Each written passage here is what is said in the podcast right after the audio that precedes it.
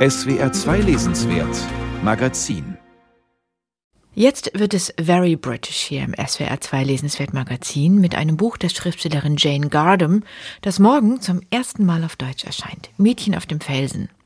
Das englische Original erschien schon vor über 40 Jahren. Es war Gardams erster Roman, damals gleich mit dem Prix Baudelaire ausgezeichnet und später verfilmt. In Großbritannien ist die heute 93-jährige Jane Gardam eine renommierte und sehr viel gelesene Autorin. Bei uns wurde sie erstaunlicherweise erst vor einigen Jahren bekannt mit ihrer Trilogie um den untadeligen Gentleman Old Filth. Seitdem hat sie auch hier eine Fangemeinde und ihr Werk erscheint nach und nach auf Deutsch, jetzt also Gardams Erstling, Mädchen auf dem Felsen. Und ich bin gespannt, was unser Kritiker Eberhard Falke davon hält. Grüße Sie, Herr Falke. Hallo, Frau Bockert. Ja, Herr Falke, dieser Roman spielt im Großbritannien der 1930er Jahre. Es geht um ein kleines Mädchen, Margaret, das in einer britischen Mittelschichtsfamilie aufwächst, an der Küste.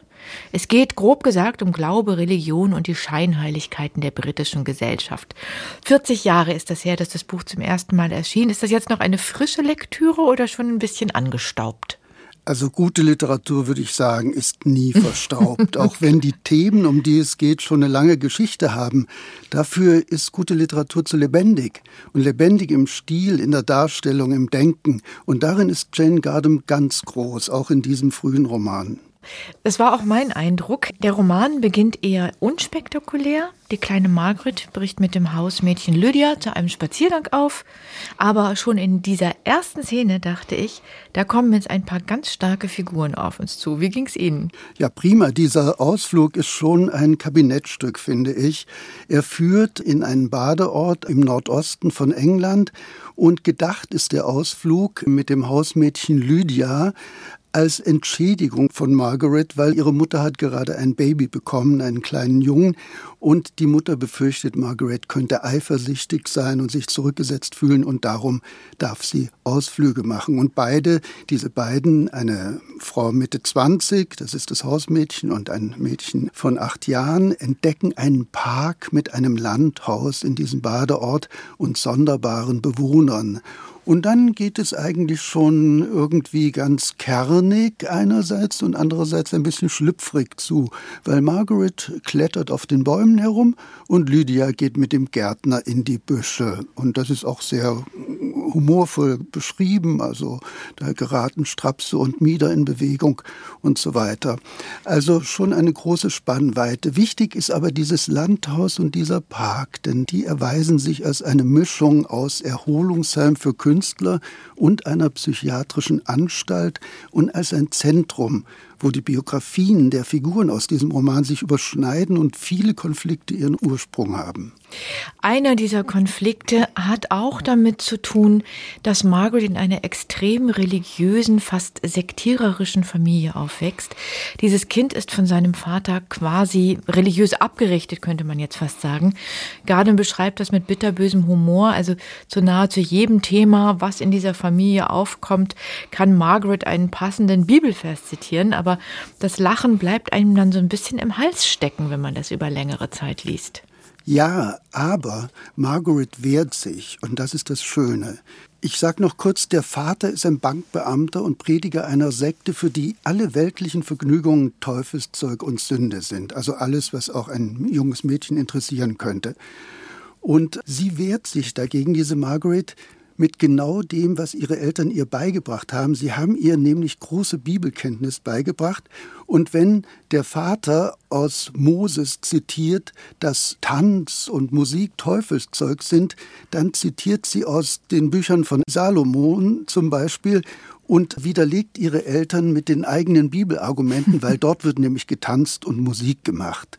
Wir verfolgen dann ja Margarets Entwicklung und in Rückblicken auch die Geschichte ihrer Eltern, vor allem ihrer Mutter, die jetzt gerade eben dieses zweite Kind zur Welt gebracht hat. Diese Mutter stammte aus einfachen Verhältnissen, ist aber quasi im Haushalt einer Upper Class Family mit aufgewachsen, genau in diesem Haus, von dem Sie es eben kurz hatten. Und das führt zu einigen Konflikten. Würden Sie sagen, dieser Roman von Jane Gardam ist im Kern eine Geschichte über die britischen Klassengrenzen? Auch ein Roman über die Klassenschranken, ganz entscheidend, aber nicht allein. Es spielt eben auch die Religion eine große Rolle. Und wenn man beides zusammennimmt, sind beides Systeme, die das Leben der Menschen ziemlich behindern und mit Zwangssystemen überlagern. Mhm. Und das ist das Interessante. Und darin spiegelt sich natürlich auch ein bisschen die Zeitstimmung. In den 30er Jahren bis, ja, bis zum Beginn des Zweiten Weltkriegs reicht der Roman nicht. Aber es ist so diese Zwischenkriegszeit. Und man hat ein bisschen den Eindruck, dass Jane Gardam auch so etwas, ein Zeitbild versucht für diese Zwischenkriegszeit. Weil die Figuren sind zum einen noch traumatisiert vom Ersten Weltkrieg, zum anderen eben noch befangen in den alten gesellschaftlichen Zwängen und versuchen daraus sich zu befreien oder vorzutasten. Und wie sie das machen, das geschieht auf ganz unterschiedliche Arten und Weisen. Gerade erzählt ja auch dieses ist es immer so eine Pendelbewegung zwischen Tragik und Komik, würde ich sagen. Ja. Sie hat wirklich diesen, ja, da muss man einfach sagen, auch britischen Humor, also ganz feine Ironie. Margarets religiöser Vater zum Beispiel wittert überall die Chancen in der Öffentlichkeit zu predigen, sogar am Strand. Aber er hat eben auch ganz andere Seiten. Ja, aber schwer. Und das ist eben auch ein Zeichen dafür, dass das Leben äh, mit den Glaubenssystemen nicht zusammenpasst. Der Originaltitel des Romans heißt ja God on the Rocks, nicht Mädchen auf den Felsen. Man kann es so deuten, dass Gott bzw. der Glaube an Gott hier in diesem Roman gezeigt wird, wie er auf den Fels aufläuft wie ein gestrandetes Schiff. Mhm. Und genauso ergeht es dem Vater von Margaret. Er ist nämlich so ein ganz reiner, nach dem Himmel blickender Gläubiger und gleichzeitig verfällt er dann dem Fleisch des Hausmädchens Lydia vollkommen wehrlos. Und das ist auch nicht nur komisch, sondern es ist auch eine Vernichtung für seine Überzeugung.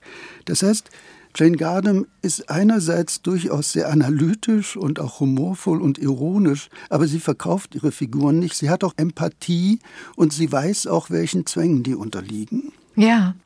Wie ist das Ganze jetzt erzählt? Also in Ihren späteren Büchern wissen wir ja, sie ist eine eher klassische, aber sehr versierte Erzählerin. Wie ist das hier in diesem ersten Buch?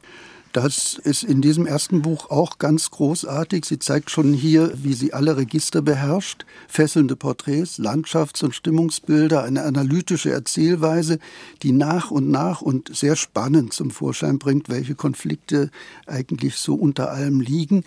Und auch wieder übrigens hervorragend übersetzt von der angestammten Gardem-Übersetzerin Isabel Bogdan. Also wenn Gardem zum Beispiel beschreibt, wie sich das Mondlicht in einem Zimmer ausbreitet, bis alles strahlt, dann merkt man, sie hat zum einen die Dinge genau beobachtet und sie kann sie wunderbar und dennoch in einfachen Worten beschreiben. Und außerdem ist sie ja berühmt dafür, dass sie auch aus verschiedenen Perspektiven erzählen kann und das mit leichter Hand organisiert, was in diesem Roman auch ganz wichtig ist, weil wir sehen da die Perspektiven, die Lebensläufe, die Konflikte ganz verschiedener Figuren. Die Geschichte bekommt dann noch ein paar überraschende Twists und wird auch ziemlich dramatisch, weil die abenteuerlustige Margaret auf einem Felsen im Meer klettert und bei ihrer Rettung dann Menschen zu Tode kommen. Das wird aber eigentlich nur angedeutet.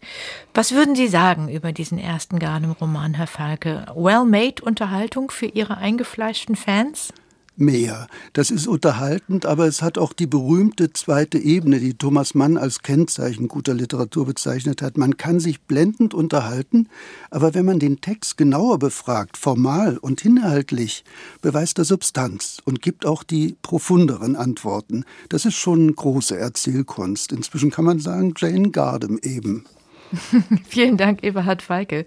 Jane Gardems Roman Mädchen auf dem Felsen hat Isabel Bogdan übersetzt. Das Buch erscheint morgen bei Hansa.